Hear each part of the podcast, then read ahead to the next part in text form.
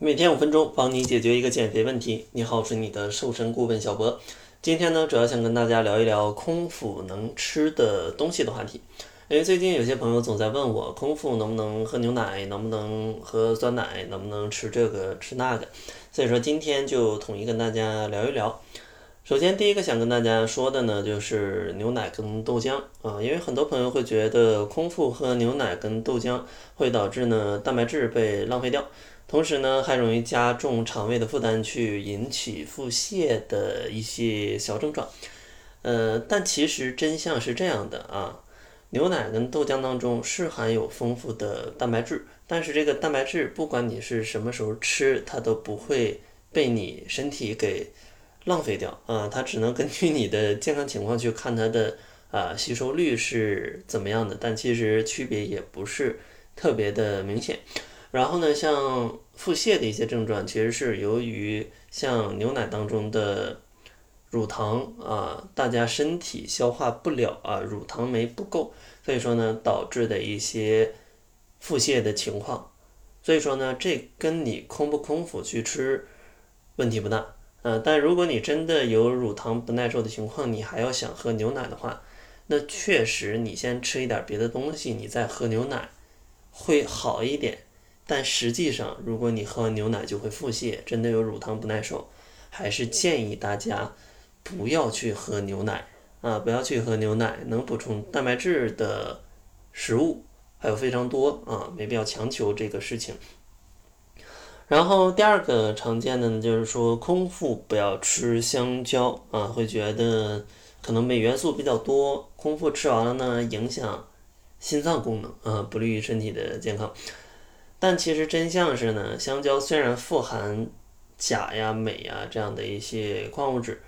但是即使空腹吃了，它的镁的含量啊，镁的这个元素也是一点点被身体吸收的，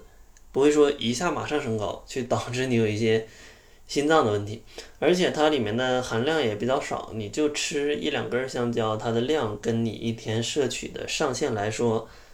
还差非常远。所以说呢，想要空腹去吃香蕉是完全没问题的啊，除非你一次性吃下，呃四五十根香蕉吧，可能有问题，但不可能有人吃下这么多嘛。然后第三个跟大家说的就是酸奶啊，很多朋友会觉得空腹喝酸奶不利于酸奶的益生菌的存活。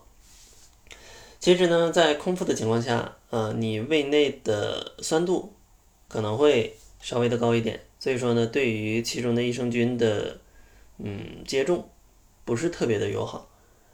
但是呢，酸奶的价值也不仅仅在于益生菌啊，它其中呢还有碳水化合物、脂肪跟蛋白质，而且它的比例相对来说是比较合理的，所以说呢是比较适合减肥去作为零食或者加餐或者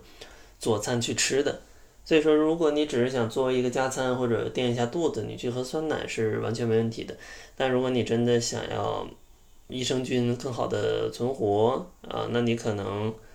呃，可能餐后去饮用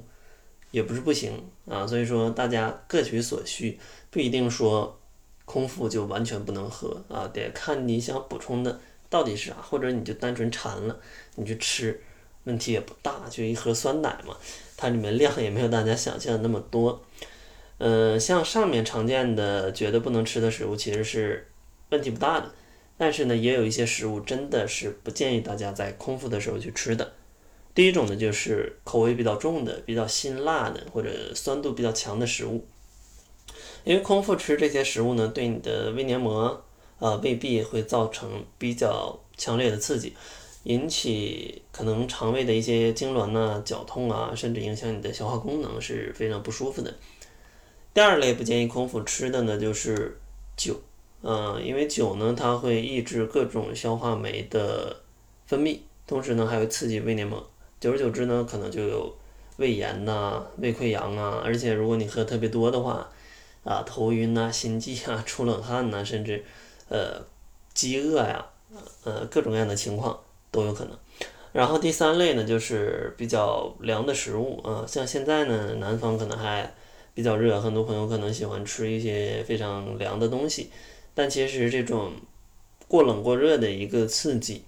也会导致肠胃的一些痉挛，导致各种酶的化学反应失调，诱发各种肠道的健康问题。所以说呢，像以上三类食物是不太建议大家空腹的时候去吃的。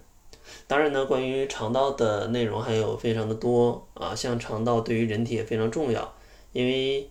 肠道里面其实有百分之七十的免疫系统吧。啊，因为大多数的外来的东西都是大家吃进去的啊，所以说肠道里是有重兵把守的，所以说肠道的健康是非常重要的。如果大家的肠道有一些问题，或者说想要调节一下自己的肠道情况，也欢迎大家来领取一份《菌群大脑》的读书分享啊，里面会教大家怎么样去保护你的肠道环境。想要领取的话，可以关注公众号搜索“窈窕会”，然后在后台回复“笔记”，根据方式就可以领取了。那好了，这就是本期节目的全部，感谢您的收听，咱们下期节目再见。